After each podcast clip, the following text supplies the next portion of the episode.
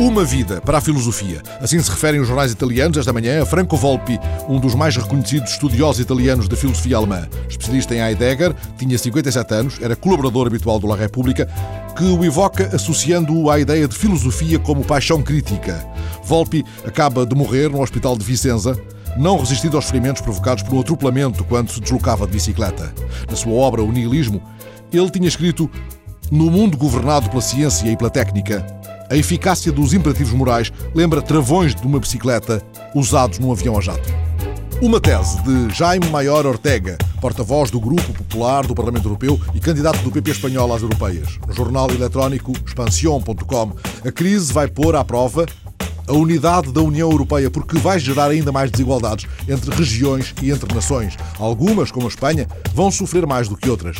Orerra acredita que as eleições europeias de junho serão o primeiro teste perante a crise, porque vão medir a atitude dos cidadãos, que devem ser um elemento essencial e ativo na recuperação.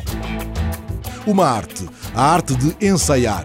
O livro de Fernando Savater sobre os pensadores imprescindíveis do século XX, lido no sítio www.oiasarte.com.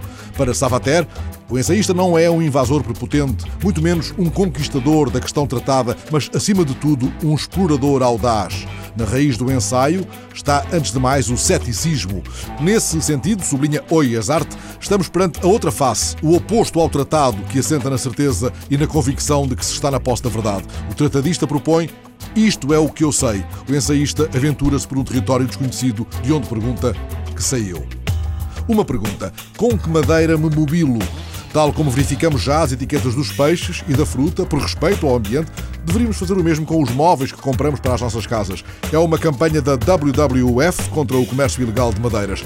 Bacumá, responsável pelo programa de certificação e gestão sustentada da floresta da Bacia do Congo, no vídeo apresentado na edição online do Liberación, muita da madeira das nossas florestas é retirada não apenas violando a legislação do país, mas violando os direitos das populações locais. En violation des droits des populations locales ou en violation des règles environnementales du pays et pourquoi pas des accords internationaux.